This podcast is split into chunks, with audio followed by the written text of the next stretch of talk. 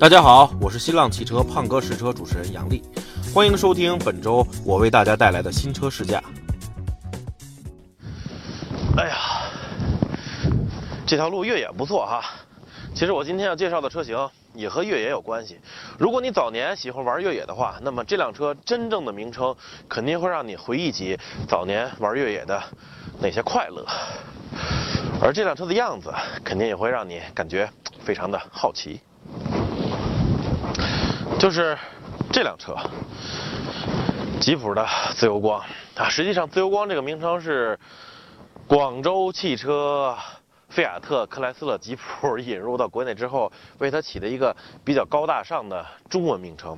实际上，在它的老家，在美国，它的名称就叫做 Cherokee，没错，切诺基。如果你早年喜欢玩越野的话，那么肯定这个名字能唤起你之前玩越野的一种乐趣，而且。也没错，它就是我们这个北京吉普曾经生产过的那个方方正正的盒子一样的切诺基的下一代的下一代的下一代，切诺基。而它的样子，我想肯定你会觉得这辆车有些与众不同吧？没错，我知道你们的注意力主要集中在它的前脸，确切的说是大灯上。有人说好看，聚光。有人说，嗯，难看，眼小无神，但至少它让你们注意到了，不是吗？七孔的进气格栅自然是不能少了，而整个车身也没有了以往吉普车型的那种方方正正，而是流线时髦了许多。车尾也很漂亮，只是后尾门下方增加的这些字符看上去确实有些乱。总的来说，除了争议很大的前脸之外，这辆自由光，它的样子还算好看。目前国产的自由光它分为好几款车型啊，这个阶这个价格也是呈阶梯状的往上这个依次增加。我们试驾的是全能版的最顶配的，它售价是三十一万九千八，还有最低配的车型入门版的是二十二万九千八，这个价格确实是足够低了。但是这个全能版虽然贵，但是配置是非常的丰富。在这个级别当中，可以说是有相当竞争力的啊，都有什么呢？你比如像这个自动大灯，还有这个自适应的远近光功能啊，前排两个车窗的这个自动升降，后视镜折叠，还有这个多功能方向盘语音控制，自适应巡航啊，看这有这个旋钮，然后雨刷并没有自动的啊，在这里集成了一些比较高大上的功能，自动泊车、停车雷达、车道保持。还有这个防追尾预警系统啊，在下面呢还有发动机启停啊电子稳定程序，还有这个各种的 USB 啊卡的这个插槽功能，在下面呢是它这个 Select Terrain 多地形反馈系统。那么这辆车使用的是叫做 Active Drive 一的这种四驱模式，一会儿我们越野的时候会好好讲一讲的。呃，全景天窗啊，前半部分可以打开。然后它的座椅皮质的，无论是样子还是上面的袖标 Jeep，还是乘坐的感受，我觉得都是相当不错的。可以说这一次这个广汽菲亚特克莱斯勒带着这样一个产品来啊，从之前进口的自由光的。这个面向 Q5 啊 GLK 那个市场级别，一下子国产之后降低成本，要扎进翼虎、途观或者说 CRV、RV4 这个市场级别，我觉得还真是有备而来的。而且你看它的整个内饰，这种设计的风格。完全是我们之前没有见到过的，可以说是天马行空吧，或者说不拘一格啊，样子看上去很好看，而且整体做工我觉得相当不错。虽然说上面的材质还稍微有一点点硬啊，其实顶配的车型可以稍微柔软一些。然后看看储物空间，在这儿有一个很小的储物盒，这块就不多了，这点要批评一下，因为你经常要外出嘛，这块能放东西很重要。两个普通的杯架。还有一个比较窄的中央储物盒，都是中规中矩。车门上的这个储物盒也不是太大，主要是后面被挡住了一些啊。所以我觉得这辆这个，呃，国产的自由光在配置上确实是一个，尤其是顶配的，在配置上确实是一个拿出诚意的那么一个作品。另外呢，之前试驾一些吉普车型，给我一个最不方便的地方，就觉得它中控屏特别不好用，又小，而且摁起来又麻烦。那么这辆国产的自由光怎么样呢？首先，这个八点四英寸的这个显示屏看上去就大气多了啊，而且显示的还是比较清晰的。来看看那个整体的触摸的灵敏度，在这里面前排还有座椅加热，所以说配置是相当的丰富了，挺快的了，真挺快的了。对于触摸的反应，除了这里呢，在这里中间的仪表盘的显示屏也是可以说是各种高大上啊，这个显示的非常的色彩缤纷，而且很细腻、很清楚，看起来非常的方便，各种调整什么的。而且它的乘坐空间到目前为止，我说了半天也没有什么不太满意的地方啊，头还有什么的，就是唯一一点，像所有造型流线的 SUV 一样，它的这个倾斜角度，A 柱倾斜角度比较大，导致这个前风挡正的这个投影面积对你来说并不是特别的敞亮，就是这样。来到它后排，第一个明显的感觉就是，当你坐在后排座椅上，你看我的头了没有？我这还没坐直呢，已经顶到它的这个车顶了。所以一开始我想，这不应该啊！难道它的后排座椅有上下调节功能吗？后来我找了一下，确实没找到。而它的后排座椅只有前后调节这样一个功能。所以这辆车后排空间一个比较让人不满意的地方就是头部空间，身材稍微高一些的话就很容易会顶到。所以你最好这样出溜着往下坐一下。而出溜往下坐呢，它这个座椅前排又会比较顶得慌，顶你的这个屁股，所以我觉得它后排空间纵向方面的是一个问题。当然，这个这一方面腿的还可以，它轴距两千七百零五毫米，腿还可以，座椅也足够柔软，像前排一样。然后这儿有一个杯架，高度也挺合适。车门上的这个储物空间也。嗯，相比于以往的吉普车型也还算不错吧，就是这块儿，你看，所以把天窗打开，然后你歪着头，怎么待着都有点别扭。啊，来看看它这个被动安全方面吧，这个安全气囊我看了一下，呃，正常的情况下是。主驾驶，然后座椅侧面，然后 B 柱、C 柱都有一个，也就是说一边是四个。但是在这个主驾的这个西部呢，还有西部安全气囊，所以总共是九个安全气囊来围绕着你啊。但是我看只是安全气囊，并不是安全气帘。如果前后能有一个整体的侧气帘，我相信可能给人的感觉会更好。来看看这个自由光的后备箱。因为刚才说了，它的后排座椅是可以进行前后调整的啊。得益于这个前后可以调整的距离，它的后备箱的容积也会发生变化，从最小的这个正常状态的这个六百九十升，可以到最大的啊，就是后排座椅往前调整，可以到八百二十升，在这个区间内进行变换。当然，后排座椅是可以放放倒的，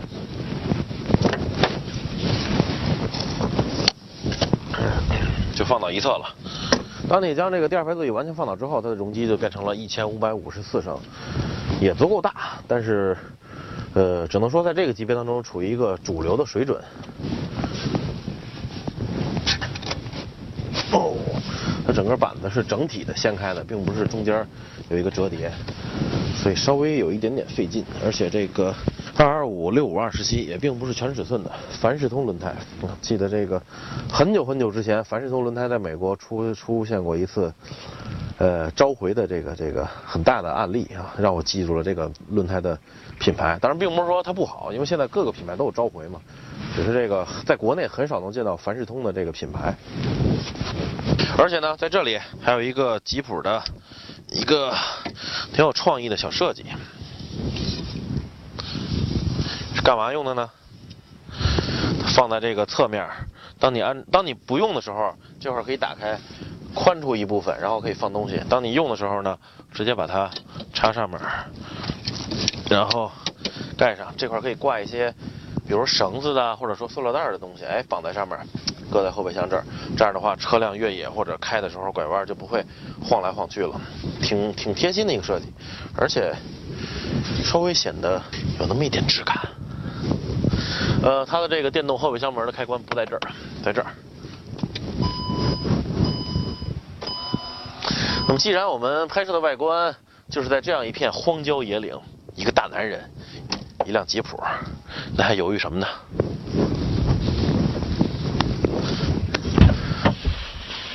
哎呀，一个大男人，一个吉普，还等什么呢？时不我待啊！那么，在进行那个轻度越野体验之前呢，先介绍一下这个国产自由光的四驱系统。啊，国产的所有自由光不分低配高配，使用的全是一套四驱系统，叫做 Active Drive 一啊，它就是中间的多片离合器，能够达到这个近似锁止的效果。然后后桥呢没有差速锁，只有这个电子限滑啊，通过对两边车轮的制动来将这个打滑车轮控制住，从而将附着力转移到呃不打滑的车轮上。呃，实际上在那个美国本土呢。这个自由光，也就是 Cherokee，还有两套四驱系统是比它更高级的，一个叫做 Active Drive 二，相比于一呢，它多了一个分动箱越野低速档，呃，放大扭矩，呃，还有一个更最高级的，在这个 Cherokee 自由光的这个车系当中，最高级的是 Active Drive Lock 四乘四，也就是不光有这个分动箱低速档，而且后桥还可以锁止，机械锁止，所以在这个旋钮，在那套车型的这个旋钮当中啊。呃，不光有这个四乘四 low 的这个这个按钮，还有这个后桥锁止的按钮啊，都很明显。但是在这辆车上只有一个 select terrain，就是地形反馈系统的这么一个旋钮。好了，介绍完了，我们接下来在这个沙地的上要将它旋入到 sand mud，就是沙地泥地模式。切入到这个沙地模式之后呢，它自动将这个 ESP。电子稳定程序关闭了，也就是说，当你要走一些打滑地段的时候，一定要把它的 ESP 关闭，否则干打滑，发动机对动力限制输出，你就傻眼了。吉普可是有着丰富的越野经验的。接下来我们就继续吧，然后准备从前面这个坡下去，然后在地上这个空旷的崎岖地带耍一下，体验一下它的整体的感受，然后再从这个坡爬上来。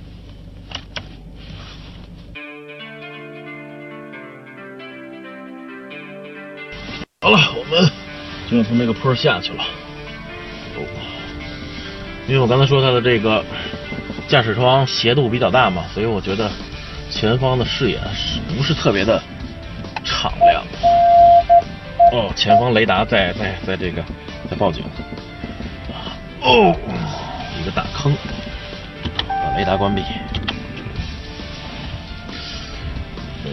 开到这儿，我现在就有一个比较奇特的感觉，就是它的刹车初段比较敏感，哎呀，轻轻一踩就比较硬的就能刹住。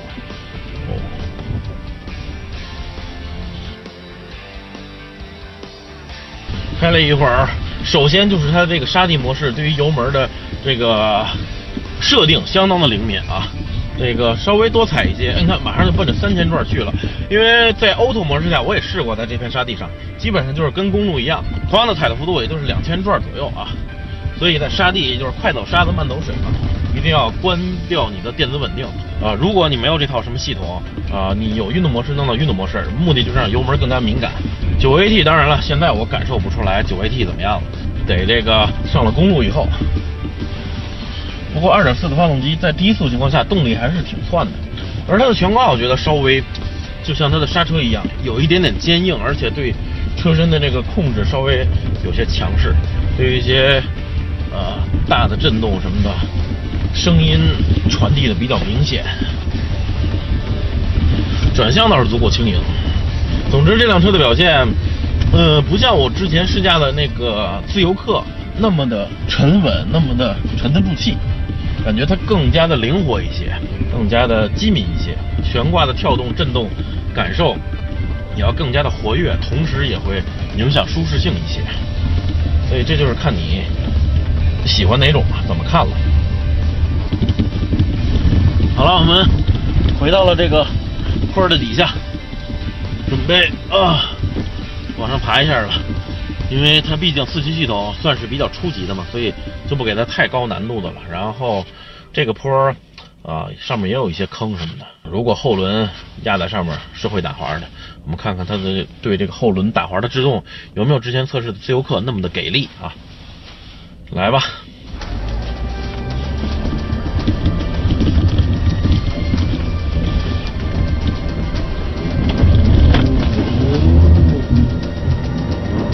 哦，明显感觉到后轮打滑，然后给制动了。哇，哎，这就爬上来了，还行，挺轻松。对于它的定位来说，一个都市 SUV 嘛，一个很简单的四驱系统，这个走走那种坡，我估计也就是居家外出的这种极限了。所以对于它的定位来说，表现还算可以，就是悬挂稍微显得有些凌乱杂碎。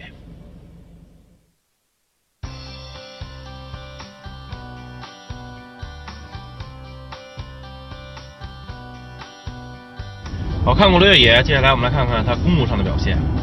它使用的是一台2.4升，代号叫做 Multi Air 的这个发动机，最大功率128千瓦，最大扭矩220十八牛米，匹配的这台来自于 ZF 的九速手自一体变速箱。我知道很多人关注的就是这台变速箱，但是在介绍这台变速箱或者说看看它实际表现之前呢，我们先来看看它整体的动力匹配的这个表现。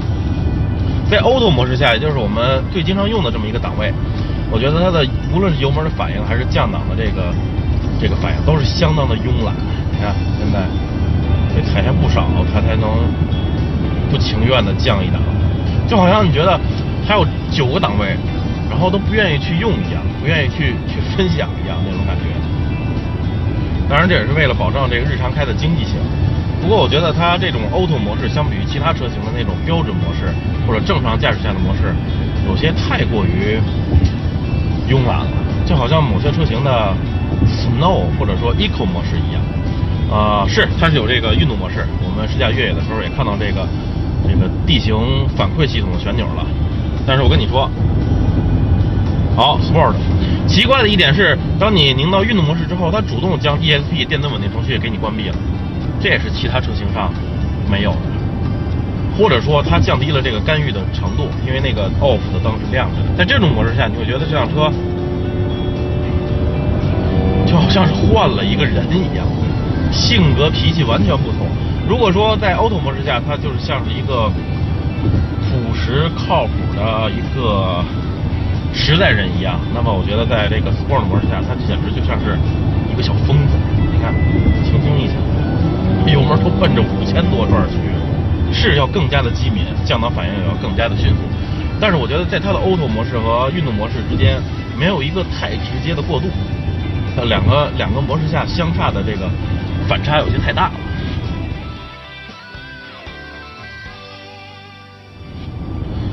接下来呢，还是弄回到这个 Auto 模式啊。女士们、先生们，Ladies and Gentlemen，我们要看一看那个汽车史上比较伟大的一个时刻，那么就是这个2.4升的发动机在何种情况下能够利用这台九速手自一体变速箱的九档。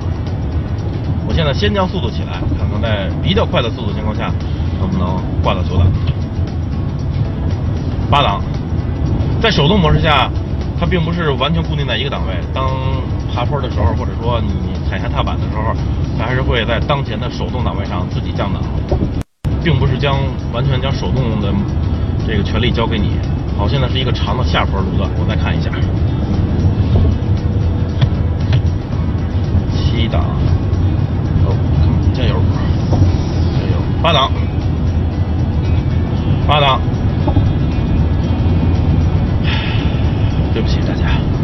在对不起，各种速度我都已经试过了，它真的没有办法挂到九档，八档已经是极限了。所以我想问问，有没有广大的车主提到了国产自由光，或者哪怕之前的进口自由光二点四搭配九 AT，你们在什么情况下它能够升到九档呢？发来这本真经，让我来读一读。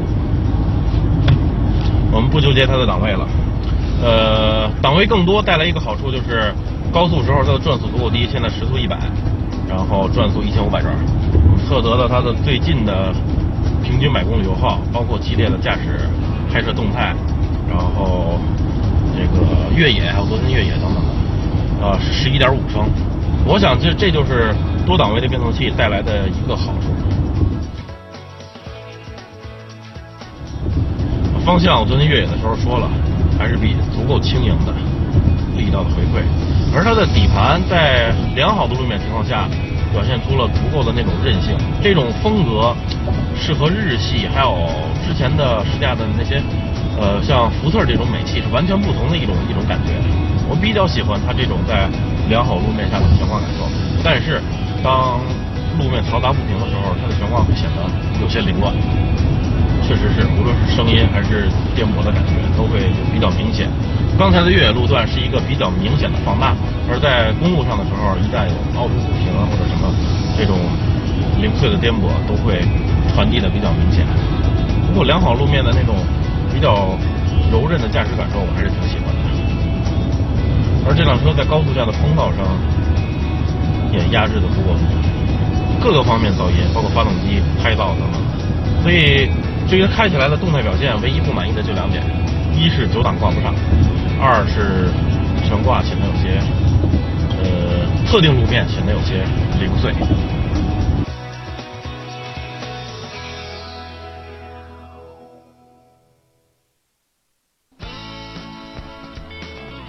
从丰富的配置上来看，国产自由光来者不善，而且挺有诚意的。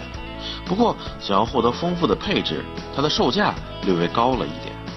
另外，虽然是一辆城市 SUV，但是和之前测试的自由客一样，它在越野上还是保持了吉普家族较高的水准。只是九速变速箱相对于2.4的发动机来说，噱头大于实际意义。其实我觉得。